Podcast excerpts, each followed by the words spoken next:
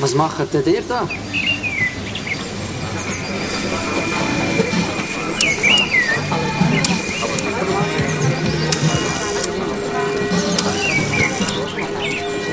Design. Design. Design. Design.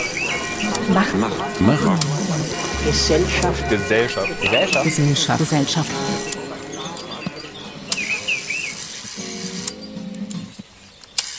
Design macht Gesellschaft. Das ist der Name dieses Podcasts und genau um dieses Thema wird es heute bei uns gehen. Iliane Gerber und ich, Arno Görgen, sprechen heute über Designkritik und Kritik am Design, über Design als Herrschaftswissen und den Ort des Designs in einer kapitalistischen Gesellschaftsordnung.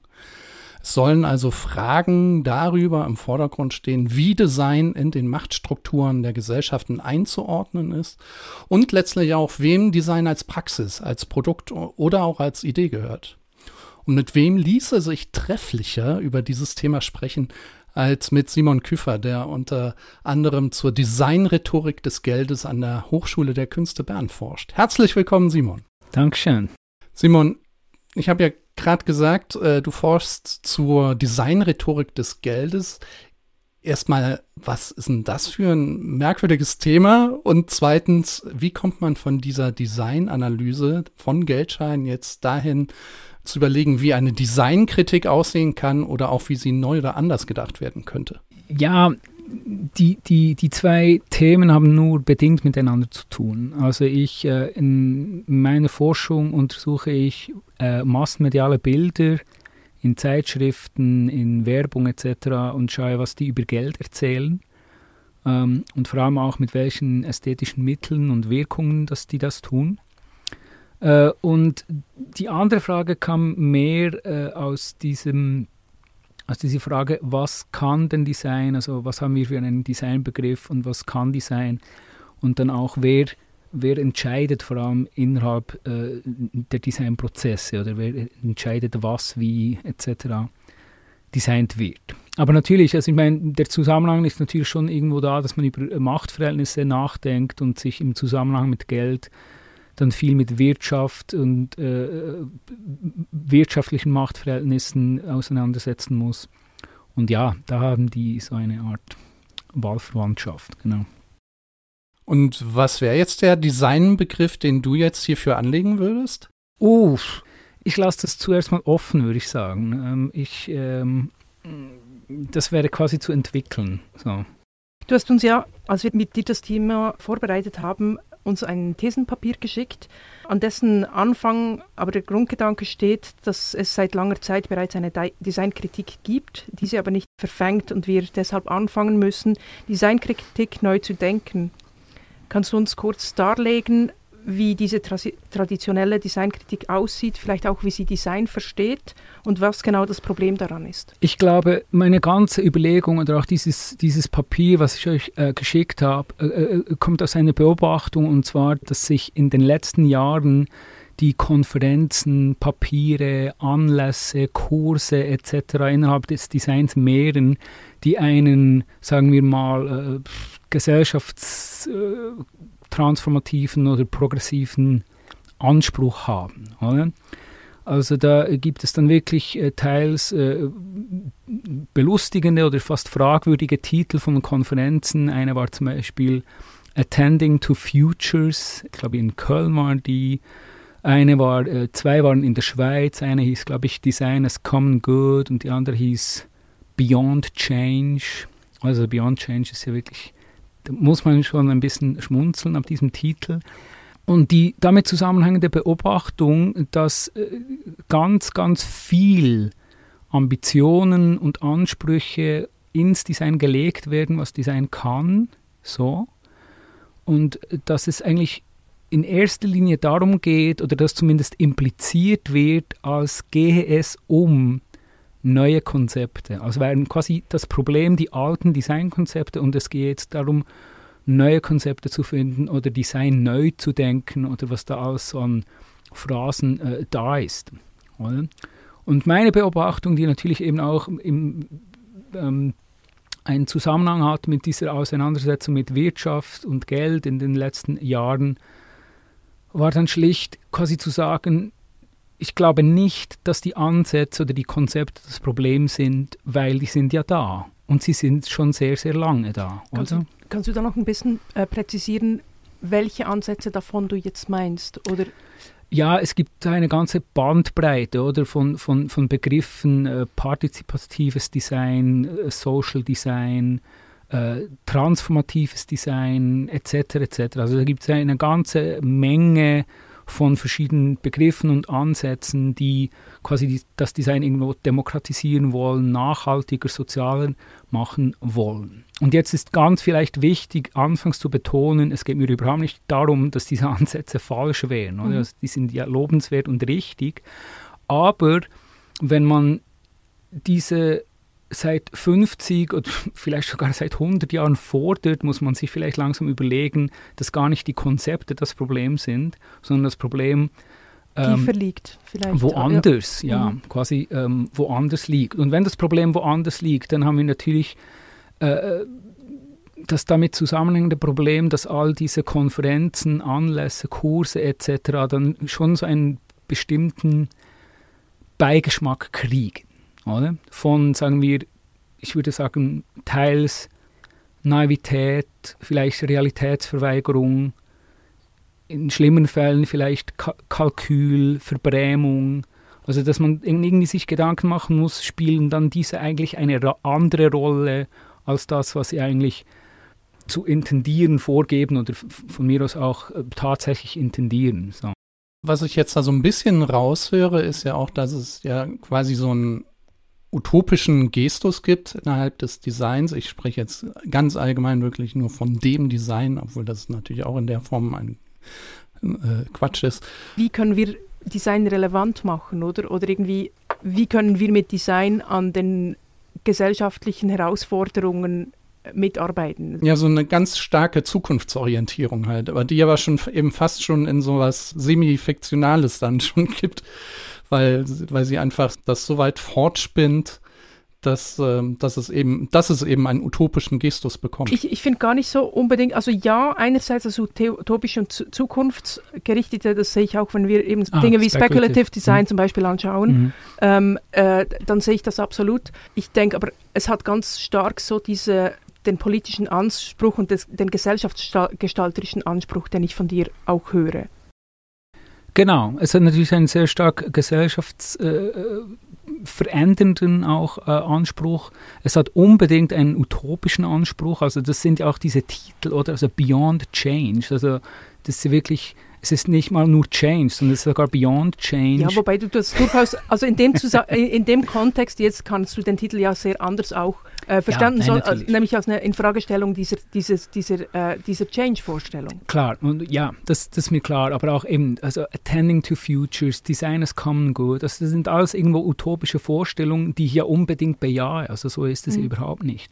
Aber wenn man dann und das habe ich getan. Wenn man dann die Ausschreibungen oder die, die Berichte oder was auch immer von diesen Konferenzen jetzt zum Beispiel durchliest, dann kommt das Wort Eigentum oder das Wort Kapital oder Kapitalismus kommt gar nicht vor.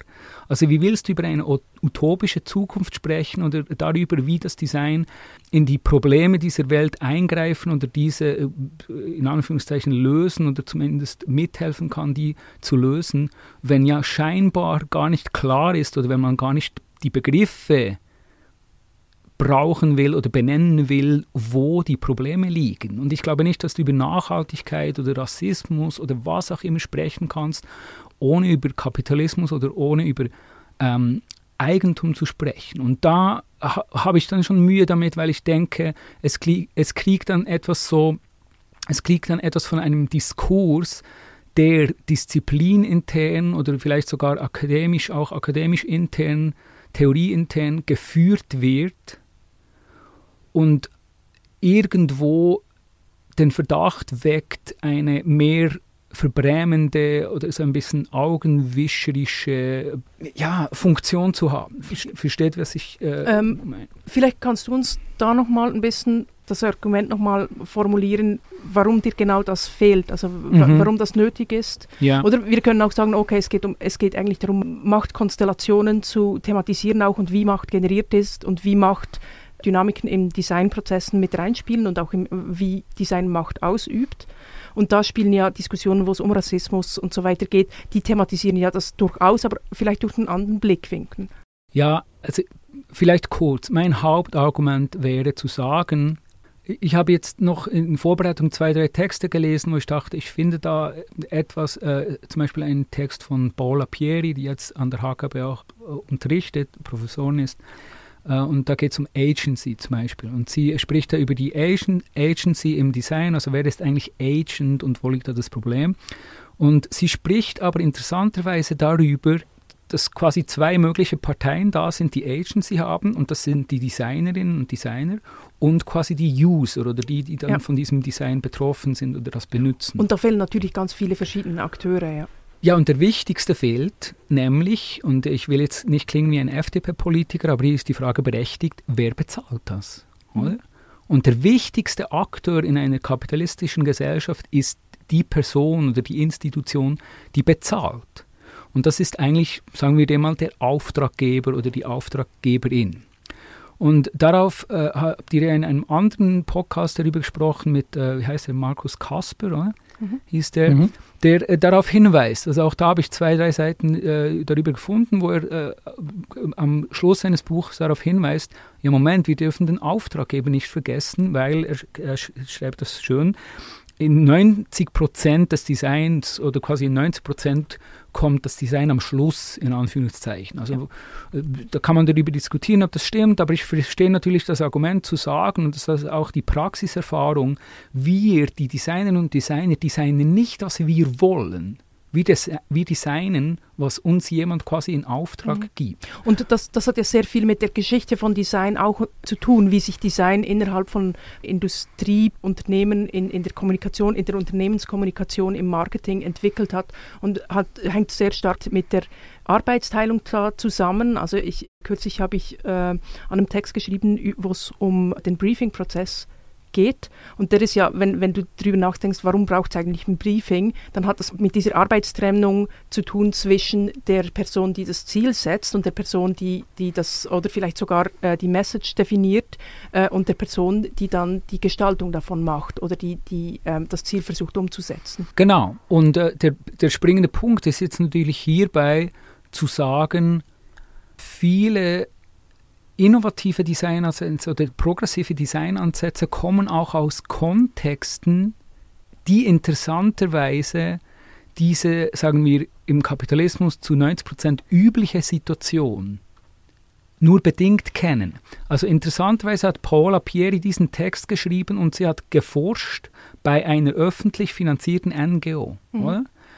Und was bedeutet das? Das bedeutet eigentlich, ähm, oder auch im Public Service oder in genau, Public genau, Health. Da wollte ich gerade noch ein bisschen nachfragen, wo kommen diese interessanten Sachen her? Wenn du jetzt sagst, eben, das sind vielleicht äh, Aspekte, wo es eben nicht unbedingt dieser Marktlogik äh, folgt. Genau, äh, da würde ich wirklich sagen, also ich setze das wirklich eine Behauptung ins Blaue raus. Oder das ist vielleicht auch wichtig zu betonen. Ich äh, komme auch in diesen Podcast, weil ich spannend finde. Wir können Dinge einfach mal diskutieren. Ich habe null dazu geforscht oder so, sind Behauptungen ins Blaue raus.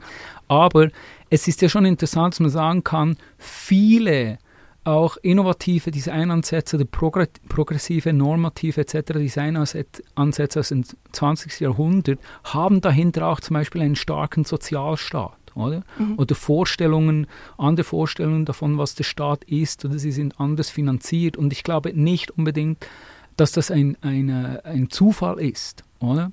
Und wenn wir dann darüber sprechen, wer ist der Auftraggeber, geht es nicht nur so konkret darum, ah, da ist jetzt ein, quasi ein kleiner Kunde, ein Kleinunternehmen oder was auch immer, sondern was ist in der größeren Logik das, was umgesetzt wird und das, was nicht umgesetzt wird. Oder? Und wir leben seit mindestens 30, 40 Jahren in einem Finanzkapitalismus, wo eigentlich der Finanzmarkt gegen unten ähm, Profitmargen oder Renditemargen durchsetzt, oder? Also quasi es, herrscht, es herrschen bestimmte Renditeerwartungen über die Aktienmärkte etc. Die werden als quasi Kosten oder als Profitdruck auf die Unternehmen weitergegeben und diese Unternehmen geben sie natürlich gegen unten an, an ihre quasi Produktprofiterwartungen an die, ihre Arbeiter und so weiter äh, ähm, weiter. Und wenn wir uns dann fragen, welches Design umgesetzt und welches nicht oder warum eben was weiß ich, Papanek schon in den 70er Jahren gefordert hat, wir brauchen nachhaltiges und soziales Design, geht es ja nicht darum, dass noch niemand auf die Idee gekommen wäre oder das nicht durchgedacht wurde, sondern wir leben in einem ökonomischen System, das kein Interesse daran hat. Mhm. Und ich glaube zusätzlich auch noch unsere Methoden haben sich äh, für dieses System entwickelt oder in diesem System auch entwickelt. Genau, das war noch sind, eine tiefere sind, Ebene. Genau, genau sind, mhm. äh, und, und, da wäre die Frage, ähm, die damit zusammenhängt, inwiefern ist, sind diese Methoden oder welche Methoden davon sind geeignet dafür, ähm, auf ein anderes System hinzuarbeiten oder auch in einem anderen System zu funktionieren. Genau. Und oder sind sie nicht dazu geeignet, andere Systeme anzueignen und Teil dieses finanzkapitalistischen Systems zu machen? Wenn, wenn wir jetzt schon von Systemen sprechen, darf ich mal kurz unterbrechen? Ist es vielleicht auch ein Problem, dass die, diese Designkritik, die du ansprichst, ja eigentlich, ich sag mal, akademischen Kontext ja überhaupt kein Problem ist, ja da vielleicht sogar ja zur Systemlogik gehört, dass man eben kritisch darüber nachdenkt, wie kann man Design verbessern, aber dass das eben nicht Teil des Systems Designpraxis ist. Also dass da unterschiedliche Logiken herrschen, die auch nicht unbedingt kompatibel sind. Also man kann zwar in der Ausbildung im Designstudiengang sensibilisiert werden für bestimmte designkritische Themen, aber wie das dann in der Designpraxis tatsächlich umgesetzt wird, das steht nochmal auf einem ganz anderen Papier, oder? Also ich würde da auch anfügen, ich meine auch die Akademie oder akademische Räume sind ja natürlich auch nicht frei äh, oder unabhängig von, von kapitalistischen Systemen.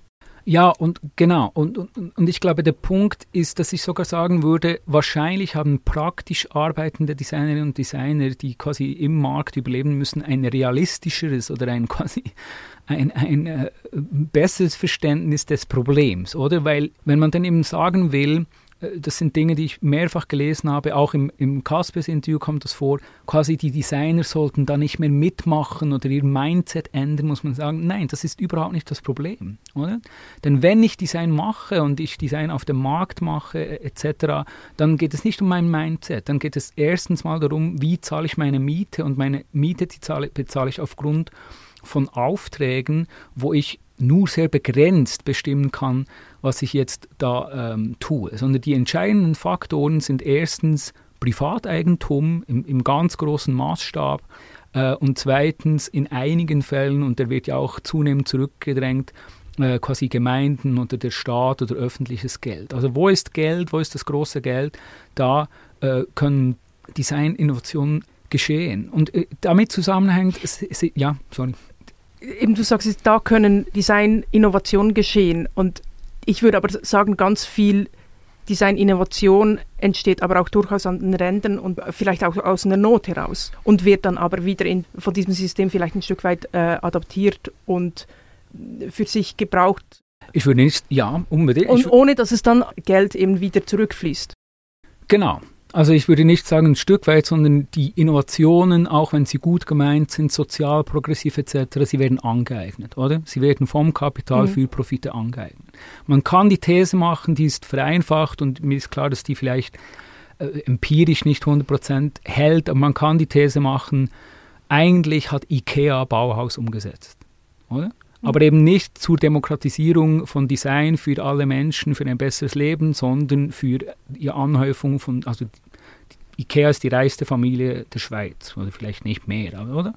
Ähm, was weiß ich, äh, äh, das iPhone hat eigentlich viele Aspekte von, von diesem Participatory Design oder Social Design äh, umgesetzt. Man könnte diese Reihe weiterspinnen. Oder es wird sich angeeignet und was ist das Kriterium, dass das quasi umgesetzt werden kann? Im großen Maßstab dann? Im großen ja. Maßstab, dass es Profit bringt. Mhm.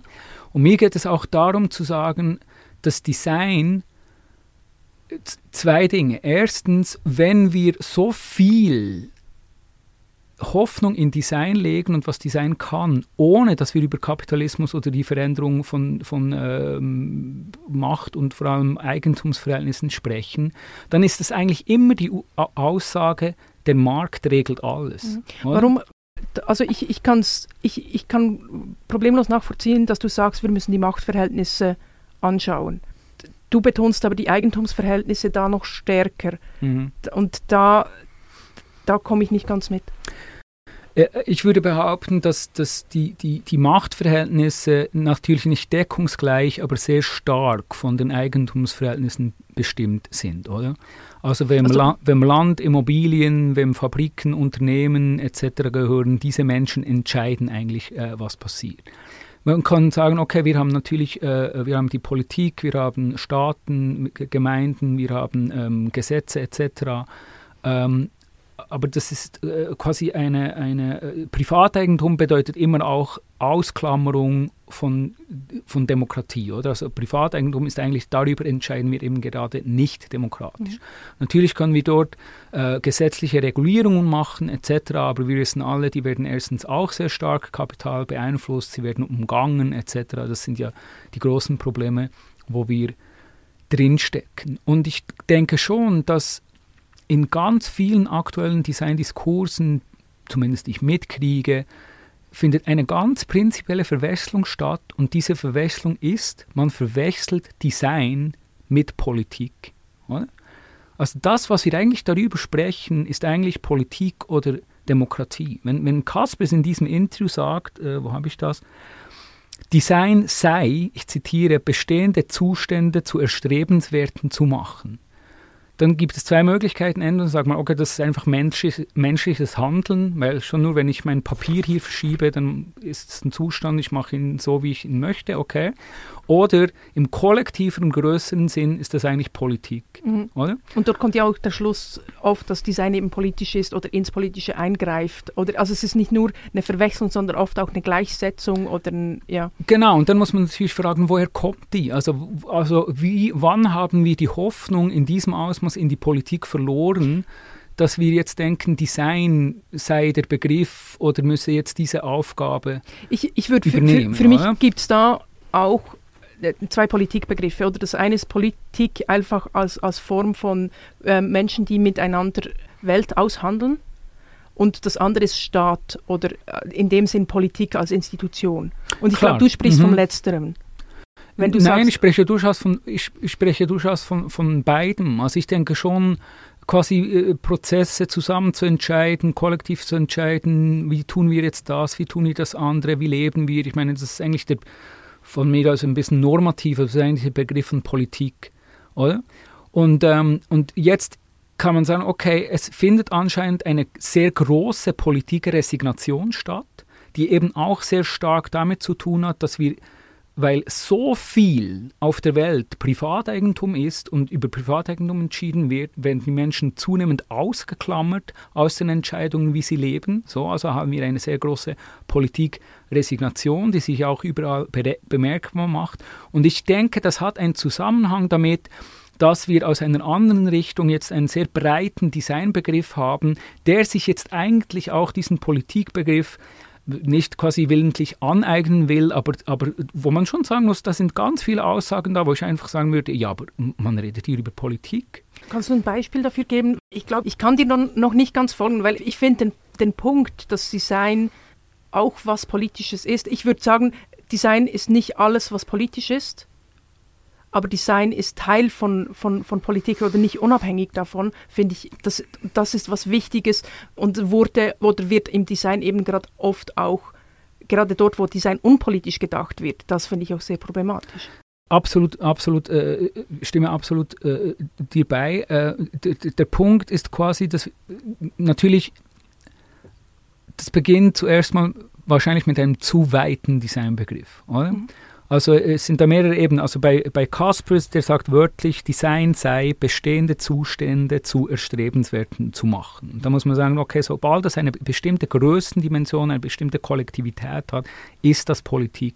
Gemeinsam die Zustände zu verändern, zu, wie wir sie wollen. Und ich hoffe, wir sind uns alle einig, das bräuchte dann demokratische Aushandlungsprozesse, wo alle gleich mitmachen können. Das ist eigentlich Politik. Auch bei, ähm, bei diesem Text von Pieri kommt ähm, ein, wird ein Typ zitiert, der heißt Munzini. Da äh, sind äh, sinngemäße Definitionen wie das kollektive, partizipative Gestalten der Gesellschaft etc. Ich meine, das ist schlicht Politik. Oder? Und in einem zweiten Schritt muss man dann eigentlich sagen, ein demokratisiertes Design, also das, was eben in all diesen jetzt äh, Konferenzen und Ansätzen, die wir besprochen haben, äh, was da thematisiert oder angestrebt wird, ein, ein soziales, demokratisiertes, partizipatives Design, bedeutet in beiden mit einem weiten Designbegriff, wenn wir eben alle diese gesellschaftlichen Prozesse meinen, aber auch in einem eingeschränkten Designbegriff, läuft das auf Sozialismus hinaus oder, vor allem, oder sogar auf eine Art Rätekommunismus. Also wenn wir alle bestimmen wollen, wie wir leben, dann kann man einen breiten Designbegriff haben und sagen, okay, dann müssen aber alle materiell etc. eigentumsmäßig so beteiligt sein, dass sie tatsächlich mitreden können. So. Aber auch wenn wir klein, im kleinen, engeren Designbegriff sind von, was will ich für Gegenstände, wie sollen die gestaltet sein, sollen die nachhaltig sein, ähm, sollen die umweltfreundlich, nicht rassistisch, nicht exklusiv sein. Wer will das umsetzen? Das kann man nur umsetzen, wenn man nicht profitorientiert äh, äh, äh, quasi produzieren will, also läuft auch das auf völlig andere Eigentumsverhältnisse Oder vielleicht hinaus. Das, was du vielleicht auch an der Designkritik kritisierst eben, oder die, dass eigentlich dahinter die Idee ist, dass wir mit den aktuellen Verhältnissen, wie Eigentum verteilt ist und wie Eigentum geregelt ist, oder überhaupt eben Möglichkeiten, äh, Mittel, Ressourcen zu investieren, dass versucht wird, damit eine Realität hinzubekommen, die diese Ziele erreicht, oder? Und dass, dass, dass das eigentlich ein Fehlschluss ist, dass das eben nicht hinterfragt wird. Ich habe dazu mal kurz, ich möchte euch jetzt nicht unterbrechen, aber genau dazu äh, vielleicht auch eine, vielleicht eine ketzerische, einen ketzerischen Einwurf. Und zwar hast du ja vorhin gemeint, dass im Prinzip ja IKEA, Apple und so weiter auch schon Teile dieser zum Beispiel partizipativen halb utopischen Designkonzepte ja schon äh, in ihre Produktions- äh, und Produktketten äh, mit eingebaut haben. Aber damit ist ja eigentlich dann auch schon ein ganz wichtiger Schritt erreicht von dem, was in der Designtheorie dann über Jahrzehnte schon gefordert worden ist, oder nicht? Genau, das ist eine sehr, sehr gute Frage. Und äh, wo, wo, was, ist, was ist das Resultat davon? Oder? Natürlich können wir jetzt sagen, ah, das ist ja cool, IKEA hat uns Bauhaus gebracht oder das, das iPhone hat uns schon integratives, intuitives etc. Design gebracht. Aber der Punkt ist jetzt natürlich, äh, für wen? Also wer kann sich das leisten? Wer ist das global, der davon profitiert? Welche Machtverhältnisse geben sich daraus? Also sage ich mir zum Beispiel, hey, es ist okay, ich habe jetzt ein, billigen Büch ein billiges, schön designtes Bücherregal von Ikea, dann ist es für mich okay, haben die 100 Milliarden Franken. So, ist, ähm, nehme ich das in Kauf? Was bedeutet das politisch? Und natürlich dann noch die viel größere Frage, was bedeutet das für den globalen Süden oder all die Regionen und, und Menschen der Welt, an die die körperliche Arbeit, an die der Müll, der Abfall, die Umweltverschmutzung etc. Ähm, ausgelagert ist, oder? Also was, was hier wirklich passiert ist, äh, hier werden wirklich laufend eigentlich utopische Entwürfe in in Dystopien umgeformt oder halt etwas weniger dramatisch. Sie werden halt einfach zu Profit gemacht. Also man nimmt die, denkt, okay, die haben coole Aspekte, die, be die befriedigen Bedürfnisse von Menschen, das ist toll, äh, man lässt ja den Markt walten.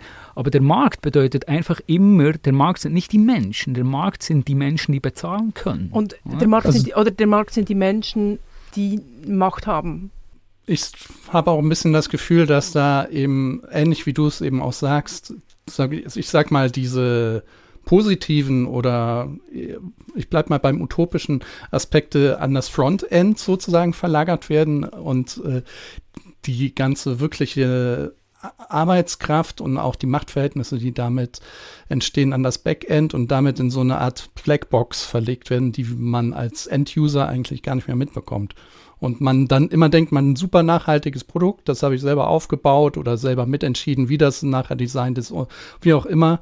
Aber der tatsächliche Fallout dieser ganzen Geschichte, der ist für uns überhaupt nicht sichtbar. Genau, der ist nicht sichtbar, aber ich denke trotzdem, dass er zunehmend auch spürbar wird, oder? Also die, die, die, die sozialen Ungleichheiten, der, der Stress, äh, die Prekarität, das nimmt ja alles tatsächlich zu. Die Klimabelastung betrifft uns auch zunehmend mehr. Also selbst quasi die Menschen, die sich das, äh, die vielleicht in Anführungszeichen davon profitieren, von diesen äh, Umsetzungen von, von, von progressivem Design, auch die leiden in anderer Hinsicht oder, oder auf anderen Wegen dann darunter. Und ich glaube, was mir wichtig ist, ist ja nicht zu sagen, also ich kann mir jetzt die Reaktion vorstellen, ja, sollen wir uns, sollen wir quasi als Designerin dann total resignieren oder gar nicht mehr darüber nachdenken, wie eine bessere Welt aussieht, etc. Ich glaube, es geht mir nicht darum. Es geht mehr darum zu sagen, okay, wenn man ähm, Transformation will, wenn man eine bessere Gesellschaft, gerechtere, nachhaltigere und so weiter will, dann muss man leider in die Politik. Und ich meine nicht quasi, man muss sich nicht für die Politik au aufstellen, sondern man muss sich politisch engagieren. Man muss auf die Straße, man muss sich organisieren etc. Man kommt nicht darum herum, indem man tolle Designtexte, Konferenzen etc. ausrichtet. Ich, ich würde mir dann mehr wünschen, und das ist vielleicht auch das, was ich zumindest in meiner Forschung oder auch wir an der HKB versuchen zu verstehen, was tut das Design in einem engeren Begriff, also das wird ja nicht obsolet. Das ist vielleicht als Klammer auch etwas, was ich problematisch finde, wenn wir den Designbegriff so öffnen und sagen, ah, es geht gar nicht um Gestaltung und Form, sondern Gestaltung von Prozessen, okay, dann wird aber dann plötzlich wieder eine Disziplin nötig, die sich wieder um Formgestaltung kümmert. Also ich finde es interessanter zu sagen, ich schaue mir jetzt an, wie sind diese Grafiken, äh, wie sind Inserate, Plakate gestaltet, was tun die genau, wie wirkt das, wie beeinflusst das die Gesellschaft. Also das quasi in einem eher bescheideneren, technischen, pragmatischen Rahmen zu verstehen und dann andererseits halt zu sagen, ja gut, wenn ich eine bessere Welt will, muss ich mich politisch engagieren, oder? Und um diese, um diese, um diese Organisation, Mobilisierung äh, kommt man nicht äh, herum. Und ich sehe dort schon so eine Art äh, Zusammenhang zwischen einer Politikresignation und einem Design, das zunehmend größere gesellschaftliche Ansprüche stellt. So. Würdest du sagen, Design lässt sich nicht politisch nutzbar machen? Oder weil du, du sagst ja eben, als Designer sollte man dann eben äh, politisch handeln und wenn ich dich richtig verstehe, sagst du, das ist, das ist was anderes als Design handeln. Ich hm. würde durchaus argumentieren, und ich nutze vielleicht ein bisschen breiteren äh, Designbegriff, dass Design sich durchaus für politische Zwecke oder als politisches Handeln auch, auch äh, denken lässt, auch vielleicht in der Form, wo es nicht diese Machtstrukturen zwingend repräsentiert oder reproduziert. Auf jeden Fall, auf jeden Fall. Ich glaube, es geht mir mehr darum zu sagen, ich würde sagen, ich bin, äh, ich bin ja politisch durchaus äh, äh, quasi optimistisch sozusagen. Ich habe, ich versuche aber realistische Begriffe davon zu, zu haben, was ist zum Beispiel Design, äh, was ist Grafikdesign äh, wir benutzen ja auch den Begriff der Rhetorik in, in unserer Forschung. Und ich habe dort schon mehr das Verhältnis, das sind, das sind tatsächlich Techniken. Das mhm. sind, wie mache ich etwas? Wie mache ich etwas? Wie mache ich etwas gut? Wie wirkt etwas? Und natürlich haben diese Art von, von pragmatischem Wissen immer das Risiko, nicht das Risiko, sondern die sind immer auch Herrschaftswissen, oder? Also ein gutes Plakat zu machen, ist klingt simpel, aber mit einem guten Plakat kann ich halt zu dieser Partei und der Partei helfen oder ich kann der anderen Partei helfen. Und wenn man einen eher engeren oder ich würde sagen bescheidenen Designbegriff hat, dann äh, fängt man bei diesen wie ist das gemacht Prozessen an. Quasi, was ist das für eine Technik? Wie macht man das? Wie kann ich das verstehen? Wie kann ich auch das Wissen darüber verbreiten. Also ich denke, wenn mehr Mensch, Menschen wissen, wie Plakate funktionieren, dann sind sie auch weniger über Plakate beeinflussbar. So. Und dann andererseits zu sagen, okay, dann ist es in einem zweiten Schritt oder daneben parallel muss ich mich politisch engagieren und natürlich kann mein politisches Engagement auch darin zu verstehen, meine Designkompetenz für diese, für diese Anliegen einzusetzen. So. Aber ich glaube, es ist umgekehrt ja, es ist umgekehrt vielleicht schon etwas naiv oder irgendwie, äh, vielleicht liegt auch irgendwo ein Denkfelder drin zu sagen, es geht darum, dass man Design selbst umdenken muss und neu denken und rethinking und etc., wenn man nicht auf quasi den, den Elefanten im Raum schauen will, der da ist, okay, das Privateigentum entscheidet ja nahezu alles, oder?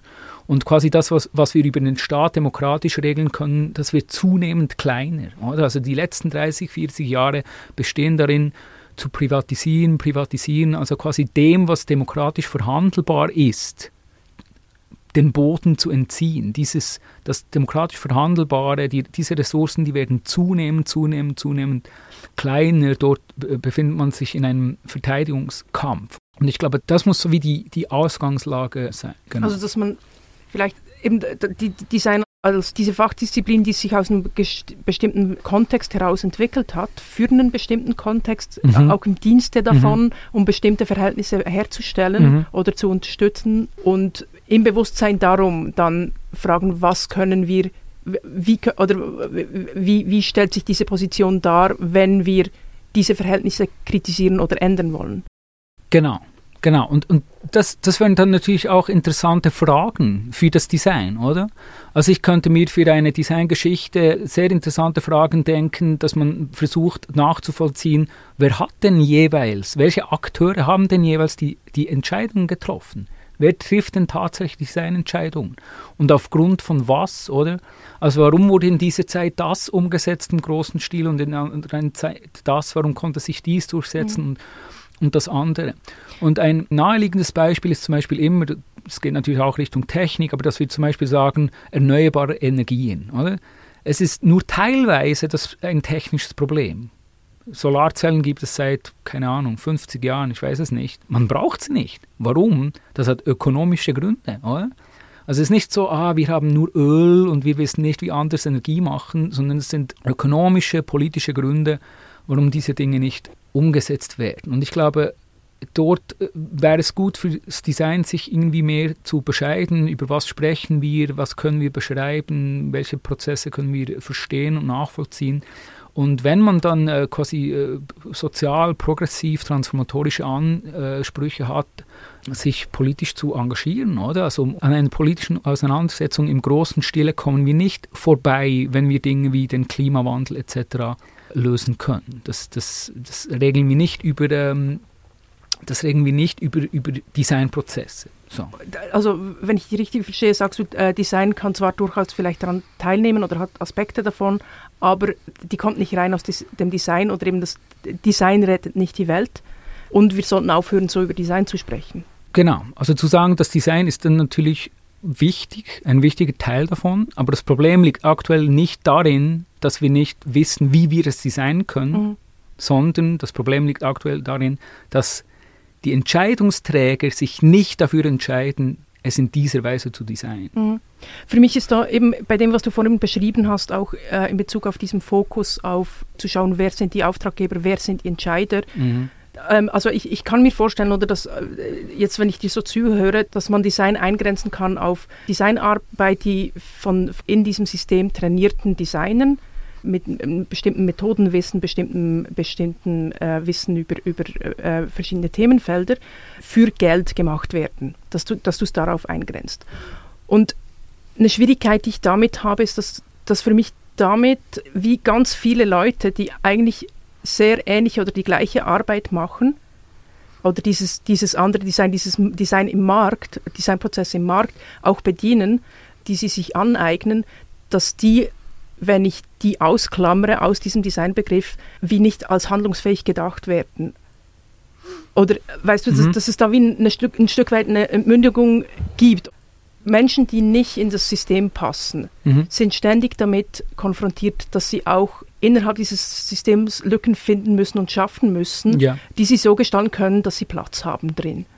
Und daraus entstehen, entstehen, immer wieder auch so Dinge, die, von denen sich dann Design auch wieder, oder dieses, dieses Design im Markt dann auch wieder sich das aneignet Unbedingt. und daraus profitiert. Genau. Absolut. Mhm. Aber ich finde eben dieses, dem, äh, bei, bei Sarah Ahmed zum Beispiel gibt es diese Idee von, von Queering Design zum Beispiel, diese, mhm. äh, dass eben dieses Design auch in marginalisierten äh, Momenten beschreibt. Und ich finde, ich finde, oder es, es ist natürlich auch ein persönliches Interesse, dass ich mich dafür mehr interessiere und deshalb auch den Begriff dafür anwende. Mhm. Genau. Nein, also es geht, überhaupt, es geht überhaupt nicht darum, gewissen Dingen den Designbegriff abzusprechen. Und es geht auch nicht darum zu sagen, Design ist nur das, was irgendwie kommerziell erfolgreich ist oder profitorientiert. Ich glaube, es geht mehr um die andere Seite, dass man, dass man sagen kann, es gibt ganz viele Designprozesse. Es gibt auch Designprozesse, die äh, unbezahlt verlaufen oder, oder in, in einem privaten Bereich etc. und so weiter. Aber die Frage, ob sie sich durchsetzen, ob sie, ob sie gesellschaftlich rele relevant werden können, ist meist eine, des, äh, des Profits, mhm. oder? Also okay. Kanon ich glaube, jetzt verstehe ich dich auch im Sinn von, also und da, dass eben die Änderung dieses Ablaufs, des was wird populär, nicht genau. dadurch ge gelöst wird, dass, es, dass man noch besser was designen muss oder noch eine andere Idee haben muss und sich das dann durchsetzt, genau. sondern dass wir die politischen Strukturen verändern müssen, die Machtverhältnisse verändern müssen, damit das passieren kann. Genau. Genau, weil ich denke auch wirklich, der, der Kapitalismus ist der, der in Anführungszeichen negativ universalisiert, oder? Also der, der macht uns zu gleichen Menschen, aber in quasi on the dark side, im Sinne von, er macht uns alle Geld- und Lohnabhängig, mhm. oder? Und dann diese Frage, also dieses Queering-Design zum Beispiel, ähm, es geht ja dann nicht darum, dem Design-Begriff ähm, äh, abzusprechen oder die Agency abzusprechen, aber leider ist die Realität, dass sich dieses Queering-Design nicht aufgrund dessen durchsetzt, ob es jetzt Geschlechternormen widerspricht oder nicht, sondern ob sich genug zahlungsfähige Menschen finden, damit sich das quasi auf einer größeren Ebene ich, durchsetzen lässt. Oder? Du sagst es auf einer größeren Ebene. Ich würde eben sagen, das ist ganz, ganz viel dann auch Alltagsdesign, das ständig stattfindet. Also es sind queere mhm, Designs, mhm, die ständig stattfinden. Mhm. Da können wir über die Verhältnisse davon sprechen. Mhm. Ähm, aber vielleicht eben, es nicht, das ist dann nicht, nicht so koordiniert oder eben ähm, hat, kann nicht diese Macht entwickeln. Wenn ich noch mal kurz einhacken darf. Wenn ich euch beiden so zuhöre und ich habe auch gerade ein bisschen im Hinterkopf äh, unseren Besuch von Robert und Miriam vor ein paar Folgen, die über den Cultural Turn im Grafikdesign in der Schweiz erforschen. Das heißt, dass äh, eine Zuwendung zu Auftraggebern aus dem Kultursektor Sektor in den 80er Jahren. Und ich frage mich die ganze Zeit, ob es auch so etwas wie eine ganz, ganz tiefe Sehnsucht sowohl in den Designwissenschaften wie auch in der Designpraxis eben genau danach gibt, aus diesen ähm, Eigentums- und auch Machtverhältnissen auszubrechen und darüber eben überhaupt erstmal auch diese ganzen Theorien, diese ganzen Utopien und so weiter gebildet werden. Also äh, das Bewusstsein dafür schon da ist, aber man irgendwie auch nicht so wirklich weiß, wie man äh, mit dem Design aus dieser Logik ausbrechen könnte. Mal völlig unabhängig davon, ob man das jetzt tun sollte oder nicht. Also wie du es sagst, man das Design durchaus ein Teil davon sein darf, aber eben nur ein Teil und nicht den Anspruch haben sollte, quasi äh, hegemonial in der Gesellschafts, äh, im Gesellschaftsdesign sich äh, zu präsentieren. Aber grundsätzlich ist es schon so, dass ich, äh, auch wenn ich euch beiden eben persönlich so äh, zuhöre, äh, habe ich das Gefühl, ihr wünscht euch auch irgendwie äh, einen anderen, ja, eine andere Art Design machen zu können, oder? Ja, natürlich, ja. Also ich glaube, das geht, ja, ich glaube schon, das geht äh, vielen oder den, den meisten so. Aber ich finde eben auch diesen Impuls interessant, dass man denkt, okay, äh, ich würde ja behaupten, zuerst ist man mal, es klingt jetzt ganz kitschig oder schon nach Populismus, oder? Ja, aber quasi zuerst ist man ja mal Mensch, oder? Also ich bin ja nicht in der Welt zuerst mal als Designer oder was auch immer, sondern ich bin irgendwie zuerst mal Mensch und denke, hey, ich wünschte mir eigentlich eine bessere, gerechtere Welt. Das betrifft teilweise mich selbst, das betrifft aber meine Mitmenschen und Menschen, die ich gar nicht kenne, aber für die ich trotzdem Empathie habe ähm, und so weiter. Und dann ist es doch ein interessanter Impuls, dass man denkt, okay, wie kann ich das erreichen? Ah, ich müsste das über meine Designpraxis erreichen. Also das ist ja die Politik interessanterweise schon aufgegeben. Also irgendwo ist ganz tief in uns drin eine Art äh, Vorstellung da, dass über die Politik, über das gemeinsame Organisieren, über politische, demokratische Prozesse irgendwie nicht mehr wahnsinnig viel ähm, scheinbar zu holen ist, oder?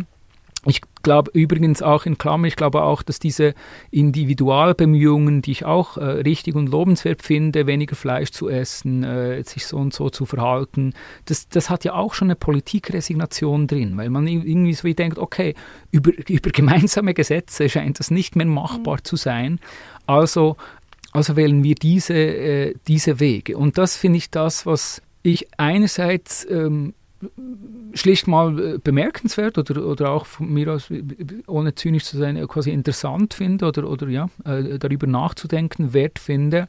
Und andererseits halte ich es aber tatsächlich auch für falsch. Also die Wege über die, quasi die, die, der politische Kampf ist unausweichlich, weil solange die Gesellschaft hauptsächlich über den Markt und über Kapital und über Privateigentum organisiert ist, solange bedeutet jeder Weg über Design eigentlich nur die Aussage, der Markt kann alles regeln. Weil ich, ich muss mir ja den Großteil dieser Designobjekte oder Designdienstleistungen, Prozesse, muss ich mir ja auf dem Markt äh, einkaufen, damit ich zu denen komme. Also ist das immer auch dieser Designglaube, solange sich diese Verhältnisse nicht ändern, solange äh, ist dieser Designglaube immer auch ein Glaube an den Kapitalismus, ein Glaube an den Markt. Ja, der Markt wird das schon irgendwie ähm, regeln. Und ich halte das wirklich für, äh, ich halte das für, für nahezu fatal. Ich halte das wirklich für äh, sehr ähm, problematisch, eben auch deshalb, weil gerade diese Praxen, die du äh, äh, Elian angesprochen hast, dann entweder dazu verdammt sind, ewig einerseits äh, teilweise vielleicht marginal zu bleiben oder quasi in Selbstausbeutung oder ehrenamtlicher Arbeit oder, oder für sich selbst äh, praktiziert mhm. zu werden oder diese kleine Chance haben, irgendwo auf dem Markt eine Nische oder einen größeren Anteil zu finden, wo sie umgesetzt werden können, aber dann wieder unter dem unter dem Kriterium Profit. Es wird ja viel äh, gesprochen über äh, Sub, äh, quasi Subtilitäten, also inwiefern sind gewisse Designs zum Beispiel ausschließend äh, diskriminierend, für, diskriminierend für bestimmte Menschen. Und natürlich können wir dann ein Design machen, das nicht mehr diskriminierend ist und äh, das finde ich unbedingt richtig und erstrebenswert. Aber wenn dann dieses Design genau im gleichen Produktionszyklus ist. Also das heißt, er wird von Designern, es wird von Designern designt, die werden gut bezahlt, es wird in Bangladesch produziert zu absolut äh, beschissenen Bedingungen, es wird nach einem Jahr wieder entsorgt und zwar entsorgt auch wieder im globalen Süden auf Kosten der Bevölkerung dort dann äh, glaube ich nicht, dass wir aus diesen destruktiven Prozessen ähm, tatsächlich aussteigen, sondern dann mhm. wird einigen Menschen ein angenehmeres Leben ermöglicht. Wenn ich dich richtig verstehe, ist es eben, äh, sagst du, wie das, und wir sollten nicht Design als Zuflucht nutzen, um damit Politik zu machen oder damit die Welt verändern zu wollen, weil es braucht politische Veränderungen. Mhm. Also als Designer sollten wir uns politisch engagieren, genau. um eben auch die Bedingungen, in denen unser Design, unsere Designpraxis, aber auch die Methodologie und so weiter, das Wissen, das wir haben, denen das unterliegt, dass sich das auch in, äh, verändern kann. Genau. Ich, ich, will dazu, wenn noch Zeit ist, ein ganz kurzes Beispiel machen. Paula Pieri beschreibt in dem Text, dass sie eben eine quasi ihre Arbeit oder sie forscht in einer NGO, die äh, also quasi Public Service, die, die öffentlich ähm, finanziert ist. Jetzt geht es in diese NGO und äh, leitet dort Designprozesse an, damit die Ressourcen, die unter diesen Menschen da sind, quasi genützt werden können. So. Und sie schreibt dann, diese NGO leidet unter den Austeritätsmaßnahmen des Staates, also unter den Sparmaßnahmen des Staates. Und sie sagt da explizit sogar, sie, sie hätten, sie müssten doing more with less. Mhm. Also eine der quasi Designanforderungen oder Herausforderungen in ihrer Arbeit ist doing more with less. Also was geschieht da? Einerseits wird das Budget, das bestehende Budget als Axiom ja hingenommen, oder? Also mir ist klar, dass sie sich diesen politischen Prozessen dahinter bewusst ist oder die kritisch sieht, aber sie sagt, okay, das ist mal das Budget, das ist der Anfangspunkt, das ist das Budget, mit dem wir arbeiten müssen. Und jetzt machen wir hier Design, damit wir mit diesem Budget mehr machen können. Das ist für diesen Moment unbedingt richtig, aber das kann ja langfristig unmöglich die Lösung sein, oder? Also das heißt, was müsste jetzt hier passieren? Wir wollen zum Beispiel eine gute öffentliche Gesundheit, wir wollen, dass alle Menschen äh, Zugang haben zu Gesundheit. Das sind Designprozesse unbedingt nötig, aber diese Designprozesse können erst passieren, wenn der Staat, die Gemeinde, wer auch immer, genug Ressourcen zur Verfügung stellt, um diese Prozesse umzusetzen. Mhm. Also, oder? dass wir vielleicht weniger fragen sollen, wie kann Design politische Verhältnisse äh, gestalten, sondern wie wird Design durch politische Verhältnisse gestaltet? Ja, genau, und danach ermöglicht, oder? Ja, ja. Also ich bin unbedingt dafür, dass es all diese Arbeit und diese Ansätze, die wir tun, dass, äh, diese, dass es diese braucht und benötigt. Aber das Feld der Auseinandersetzung, das Feld der Herausforderung ist aktuell, würde ich behaupten, nicht, oder das Problem ist nicht, wir haben diese Ansätze und, und diese Prozesse nicht und, und so, und wir müssten die irgendwie umdenken oder Designerinnen müssten umdenken, sondern zuerst mal, wir müssen die Herrschaftsverhältnisse ändern, wir müssen dem Privateigentum massivst, massivst Eigentum und Ressourcen entziehen, um darüber demokratisch äh, äh, entscheiden zu können. Und ich würde pessimistisch oder zumindest für den Moment sagen, wir sind eher, wir, wir befinden uns aktuell eher in der gegenteiligen mhm. Entwicklung. Und auch oder? das Design, die, die Debatten, die wir führen im Design, eher auch diese gegenseitig, diese gegenläufige Unter äh, Bewegung auch unterstützen, verstehe ich das richtig? Oder nicht, zumindest sie nicht in Frage stellen? Ja, sie nicht in Frage stellen und dann auf eine, ich würde sagen, auf eine sagen wir, auf eine tragische Weise vielleicht unterstützen können, mhm. oder? Also was meine ich mit auf eine tragische Weise, wenn eben zum Beispiel Pieri schreibt, sie hätten da in dieser NGO Doing More, more with Less, dann hilft sie eigentlich damit, dass, dass es mit diesem Budget ausreicht. Also es wird dann auch gewiss, natürlich nicht willentlich, aber es wird ja dann auch Druck von dieser Regierung genommen, da mehr Geld hineinzustecken, mhm. weil man ja diese Prozesse trotzdem zum Funktionieren bringt. Und das ist natürlich immer so ein Dilemma zwischen äh, in Anführungszeichen Symptombekämpfung, das muss ja trotzdem im Moment funktionieren und man muss diesen Menschen in diesem Moment trotzdem helfen, so. Mhm. Aber es muss trotzdem parallel dazu Druck, Macht, Gegenmacht aufgebaut werden, um, um diese Verhältnisse zu verändern, ja. Ist auch ein Problem vielleicht, aber wir sprechen ja jetzt auch von den Kontexten und Umständen von Designpraxis, äh, dieser Umgang mit den und der Eigentumsgedanke rund um Ideen, um Konzepte, was dann in eben Patentrecht und solchen Sachen dann mündet. Also wäre vielleicht ein erster Schritt, zum Beispiel eine grundlegende Überarbeitung von so einem Patentrecht, das dann, das dann eben den Zugang zu Ideen ermöglicht, um damit eben zum Beispiel jetzt mal äh, um mit Paola zu sprechen, Agency zu ermöglichen, weil man eben nicht mit jedem Schritt Angst haben muss, da kommt jetzt gleich der Patentanwalt um die Ecke und äh, haut mir eine Klage um die Ohren, sondern ich kann hier erstmal, von, weiß ich nicht, in meinem Land des globalen Südens vor mich hinwursteln und machen, ohne dass ich da Angst haben muss, dass die reichen Megafirmen aus dem Norden kommen und, und das ganze Projekt lahmlegen, so in die Richtung. Ja, das, das, ist eine sehr gute Frage und auch eine sehr wichtige Frage, weil äh, der Punkt ist natürlich, Privateigentum ist nicht etwas, das einfach in der Welt ist, sondern es muss konstant im, äh, quasi seit ein paar hundert Jahren wird das juristisch hergestellt, oder? Also Eigentum ist nicht etwas, ah, dieser Stein gehört mir und ich passe darauf auf, sondern es sind, sind Anspruchstitel, die äh, juristisch hergestellt und fabriziert werden müssen. Und das betrifft natürlich einerseits Dinge, die man tatsächlich äh, quasi im, in Anführungszeichen im alten Sinne, Dinge wie Boden, Immobilien, äh, eine Fabrik, was weiß ich so, aber es wird eben unglaublich viel juristischen Aufwand betrieben, immer mehr Dinge auch privateigentumsfähig zu machen. Eben Dinge wie Copyrights, Urheberrechte, auch äh, sogar Dinge wie Genmanipul Genmanipulation, bestimmte Genmanipulation für irgendein Saatgut, was weiß ich, Lizenzen, also alles Mögliche wird durch äh, juristische Arbeit privateigentumsfähig gemacht. Aber genau, aber dies, dieser Kampf ist natürlich der, genau gleich der genau selbe wie, wie der andere, oder? Also wenn man jetzt dagegen angehen möchte, erfährt man auch unglaublichen Widerstand von Seiten der, der Leute, die daran Interessen haben. Ja, weil da einfach auch viel Kapital wiederum dahinter steht. Ne? Um das noch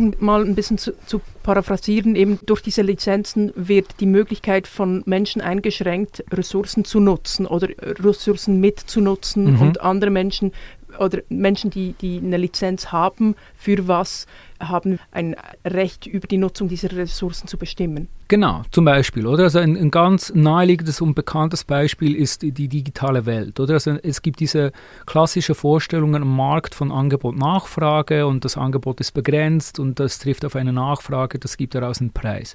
Und jetzt können wir natürlich sagen, seit man eine digitale Kopie von etwas machen kann, ist die, das Angebot eigentlich per se unendlich, oder? Also wenn ich einen Song einfach runterladen kann, jeder Mensch auf der Welt kann das, gibt es eine unendliche Nachfrage, der Preis müsste also dauernd gleich null sein. Und was tut man da? Man lizenziert, oder? Also man hat Lizenzen auf Recht auf Songs, man kann dann Zugang Zugangsrestriktionen schaffen, eben das sind jetzt die Plattformen, die wir haben und was macht man damit? Man macht damit wieder unglaublich viel Geld. Also man muss einfach sehen, dass, dass natürlich das Kapital sich immer wieder wie die Wege schafft, diese Profite und Renditen zu sichern und sie tun das mit einem ganz bewussten juristischen Aufwand, mit einer Armee von Anwälten. Übrigens ein gutes Buch von Katharina Pistor, das heißt Der Code des Kapitals.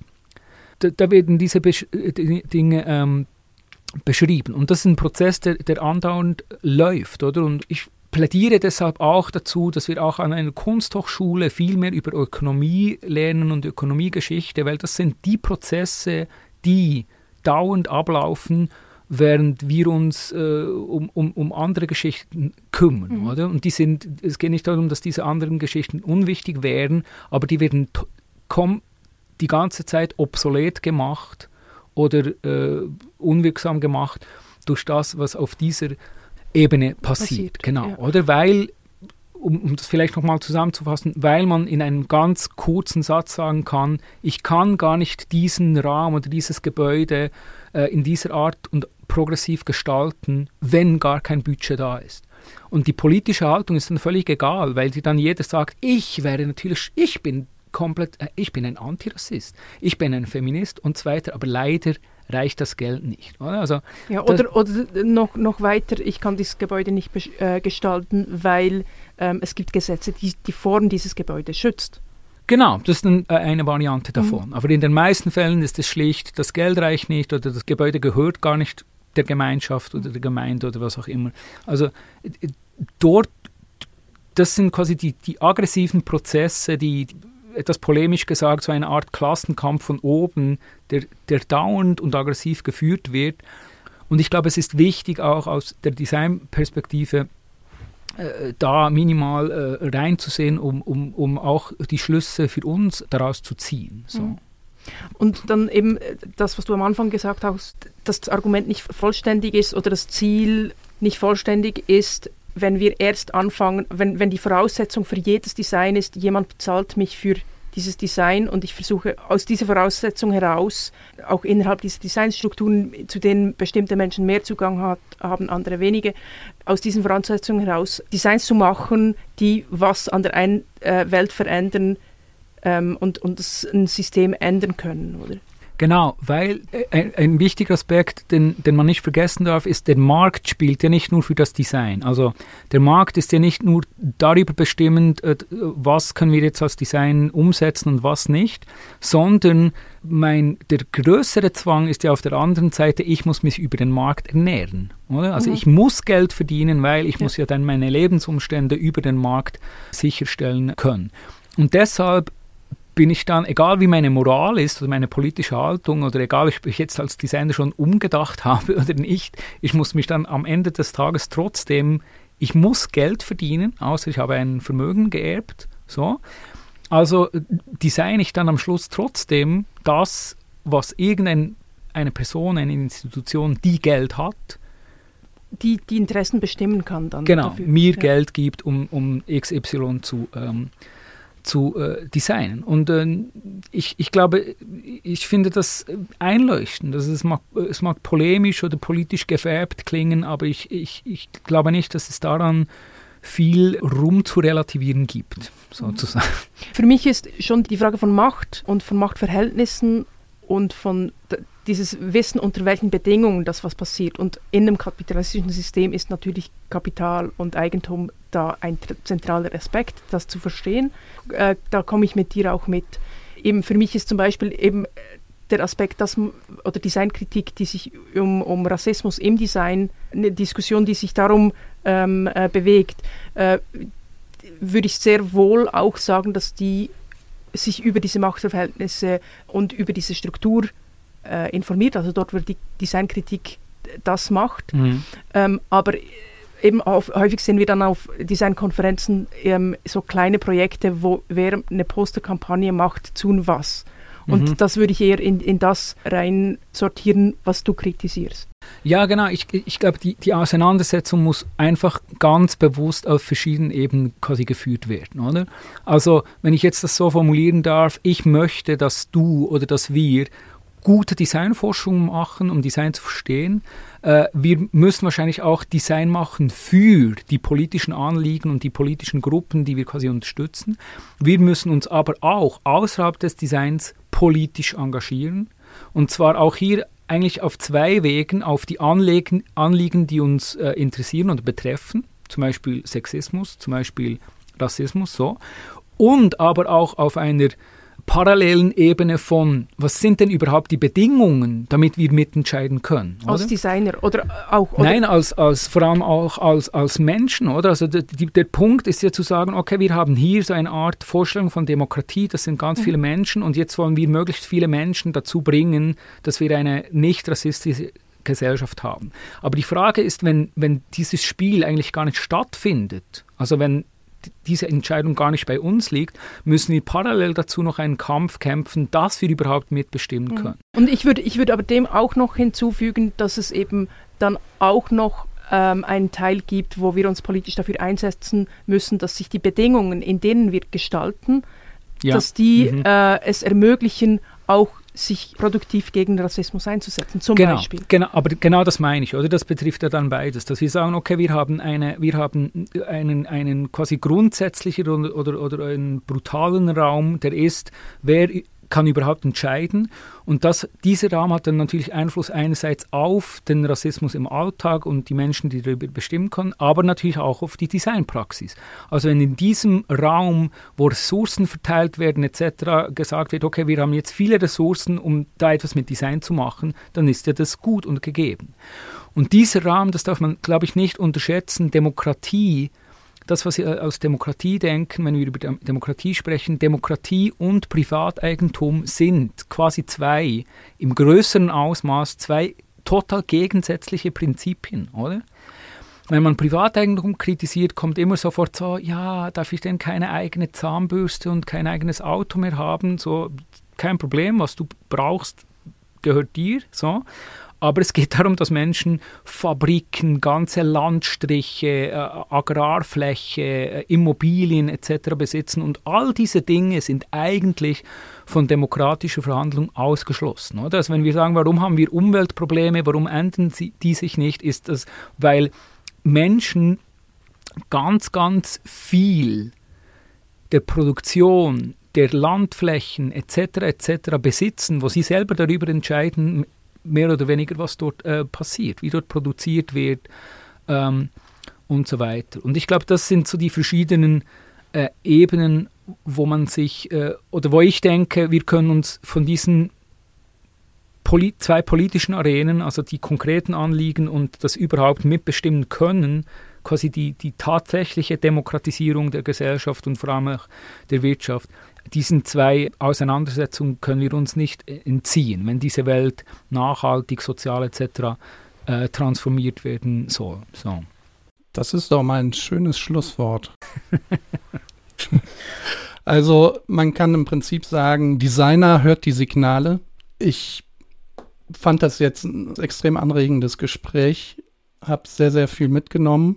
Ich bin noch nicht sicher, ob ich jetzt ob ich jetzt so ein bisschen eingeschüchtert bin, weil es irgendwie ein bisschen, auch ein bisschen aussichtslos ist, aus dieser Systemlogik herauszukommen, oder ob ich jetzt gerade jetzt erst recht äh, zur politischen Agitation äh, motiviert bin und vielleicht auch äh, noch mehr Lust bekommen habe, auch äh, Gesellschaft gestalten zu wollen, nicht im Sinne von Design, sondern von menschlich gestalten.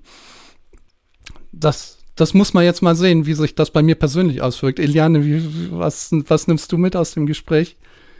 Ich glaube, ich, glaub, ich habe besser verstanden, warum gewisse Designprojekte, eben die oft so an Konferenzen, die man sieht, oder auch manchmal sind es Aufgaben, die die Studierenden gestellt wird im, im Kontext von, von, äh, von der Designausbildung, dass eben dadurch, dass, dass die, die Machtverhältnisse und die Hintergründe, die zum Designauftrag führen und die Interessen im Designauftrag bestimmen, oder auch die Wirkziele im Designauftrag bestimmen, dass es dann ein Mismatch gibt, manchmal mit den, zwischen den Zielen, respektive, dass das einfach ignoriert wird, dieser Aspekt. Ähm, ich glaube, das ist mir nochmal klarer geworden jetzt. Ja.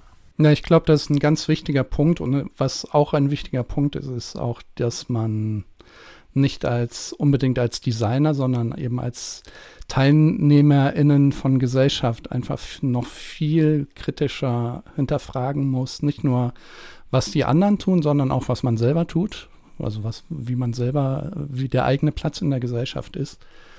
Ja, äh, liebe Zuhörenden, ich hoffe, ihr empfindet das ähnlich. Ich hoffe, ihr habt das auch genauso befruchtend erlebt wie, wie wir jetzt habt ein bisschen Stoff zum Nachdenken bekommen und hoffen, dass euch diese Folge gefallen hat. Wenn ja, empfehlt unseren Podcast super gerne weiter, teilt ihn, bewertet ihn, lasst gerne Kommentare da, wo auch immer ihr den gerade gehört habt, äh, entweder bei LinkedIn oder Podigy oder wo auch immer. Weitere Kontaktinformationen findet ihr in den Show Notes und natürlich auch Hinweise zu den Texten, die zum Beispiel ähm, Simon hier genannt hat Genau. Ich wünsche euch eine gute Zeit. Äh, an dieser Stelle nochmal vielen, vielen herzlichen Dank, Simon, dass du dir die Zeit genommen hast, äh, uns in die Untiefen und den Machtsumpf des Designs äh, zu, ja, zu begleiten und uns durchzuführen. Ich hoffe eben tatsächlich, wir haben jetzt ein bisschen mehr Erleuchtung und Verständnis zu dieser ganzen Problematik erfahren. Vielen Dank dafür das war's von unserer Seite. Iliane und ich, wir verabschieden uns und natürlich auch Simon. Macht's gut, bis zum nächsten Mal und tschüss. Tschüss. Ciao. Verschlässe, verschlässe, Verschläge. Verschläge. verschlässe. Ram. Ram.